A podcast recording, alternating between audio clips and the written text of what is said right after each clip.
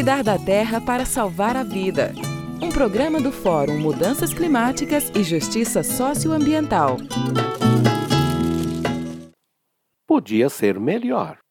Lembremos de algumas boas notícias recentes. A Alemanha vai fechar as últimas duas usinas nucleares. Os países da União Europeia não aceitarão mais o que for produzido em áreas com derrubada de florestas, como a Amazônia, o Cerrado e outros biomas. De cada 100 carros que rodam na China, 20 são elétricos. E isso, junto com outras boas práticas, como a criação de florestas com o programa Uma Colina Verde Vale Mais do que Ouro, diminui a poluição do ar. No Brasil, os vereadores do município de Guajará, em Rondônia, aprovaram a inclusão na lei municipal dos direitos do Rio Lages e o dia 19 de abril passou a ser o Dia dos Povos Indígenas, indicando tempo novo no caminho do reconhecimento e garantia dos direitos de cada um dos povos originários existentes no nosso país.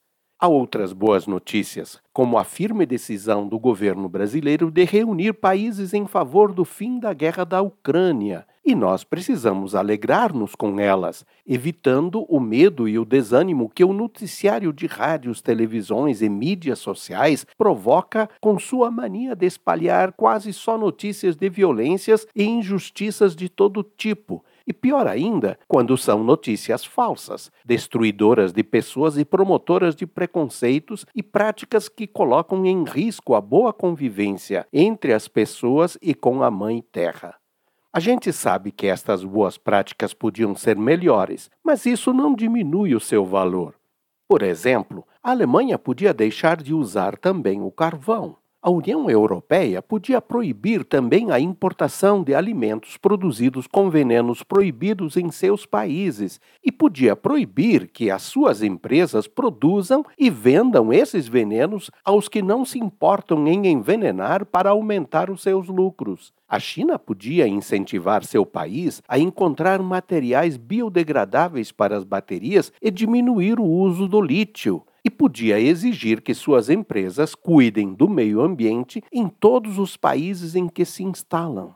E Guajará podia avançar no reconhecimento de todos os direitos da Mãe Terra. E o Dia dos Povos Indígenas podia ser o dia do reconhecimento de todos os territórios destes povos. Unamos nossa voz e nossos braços em favor de um mundo bom para todos os seres da comunidade de vida da Mãe Terra.